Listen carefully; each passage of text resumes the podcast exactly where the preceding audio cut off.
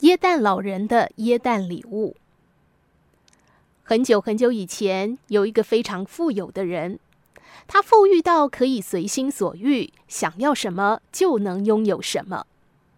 可是他除了富有之外，也是个怪人，因为他不喜欢过圣诞节。这可稀奇了，这个世界上竟然有人不喜欢过圣诞节的。基督徒在这一天满怀喜乐迎接救世主的降临，即使不是基督徒，也认为这是一个温馨、充满爱的节日，所以几乎人人都喜欢过圣诞节。但是他就不喜欢，为什么不喜欢呢？这是因为他要什么就可以拥有什么，早就变成一个无法满足、难以快乐的人。他每年都希望收到一份真正能够让他感到惊喜、带给他快乐的圣诞礼物，但是从来没有如愿。不论他收到什么礼物，他都已经拥有过、享受过，也把玩过了。所以对他而言，圣诞节只是一个给他带来更多失望和不快乐的节日。有一年圣诞节的早上，他抱着最后的一丝希望。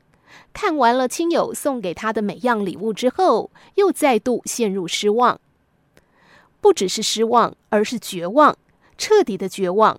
他再也忍受不住了，他大发脾气，踢翻了椅子，撞开了窗户。他把礼物一个一个使劲地丢出窗外。他一边丢一边喊着：“难道就没有一个人会送我一样特别的礼物吗？”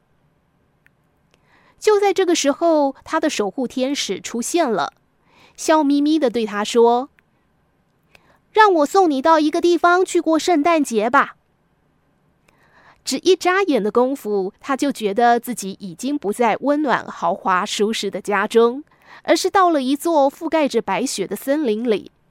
环顾四周，大地一片白茫茫，只有刺骨的北风呼啸着。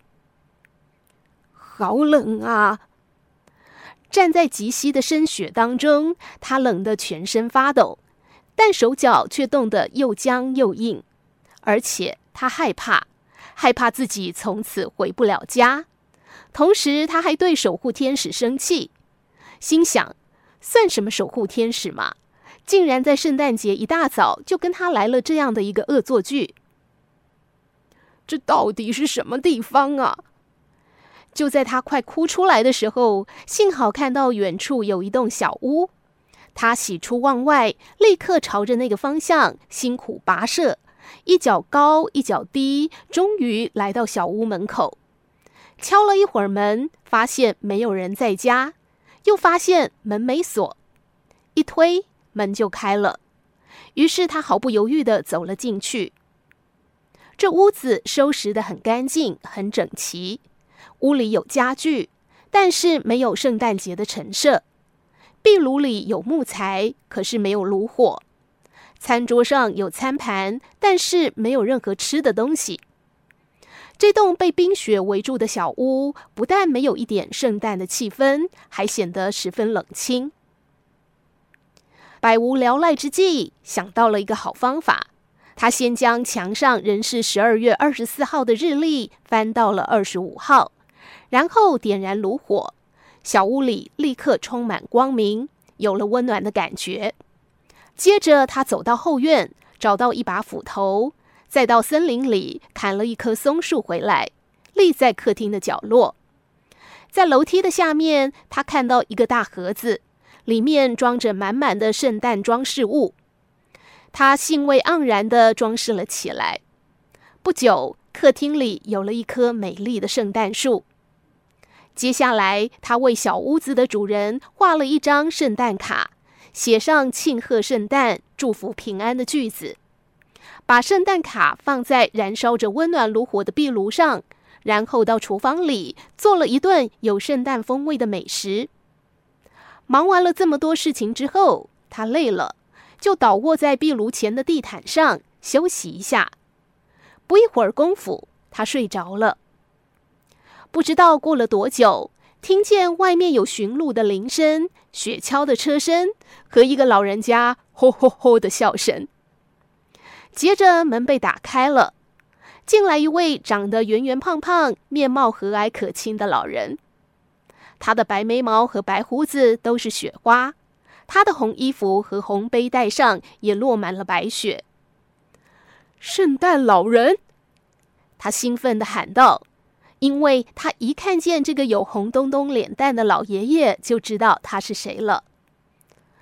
圣诞老人一边伸出双手跟他握手，一边笑眯眯地问：“请问你是谁呀？”“我，我是我的守护天使把我弄到你这儿来的人，也算是你的客人吧。”他以为自己握到的会是一双冰冷的手，没想到圣诞老人的手非常温暖。他心想：“送东西给人家的手果然是不一样。”欢迎欢迎，在基督降临的这一天，欢迎你来我家做客。圣诞老人看到家中有客人，已经有些惊喜了。等到他看到客厅一角的圣诞树、壁炉上的圣诞卡，还有餐桌上的圣诞大餐，更是高兴。你怎么知道我从来没有过过圣诞节？你是第一个送我圣诞礼物、为我过节的人呐！非常谢谢你。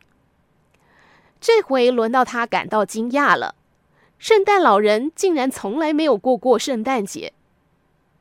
是啊，因为在过节以前，我忙着帮大家把礼物分类；在过节的时候，我忙着给大家送礼物；在过节之后，我只想好好休息了。所以我非常感谢你，你不但是我的客人，也是我的朋友。你让我有了自己的圣诞节，我。圣诞老人的第一个圣诞节啊！他跟圣诞老人说：“这也是我的第一个圣诞节，第一个为他人付出的圣诞节。但我保证，这绝对不是最后一个。”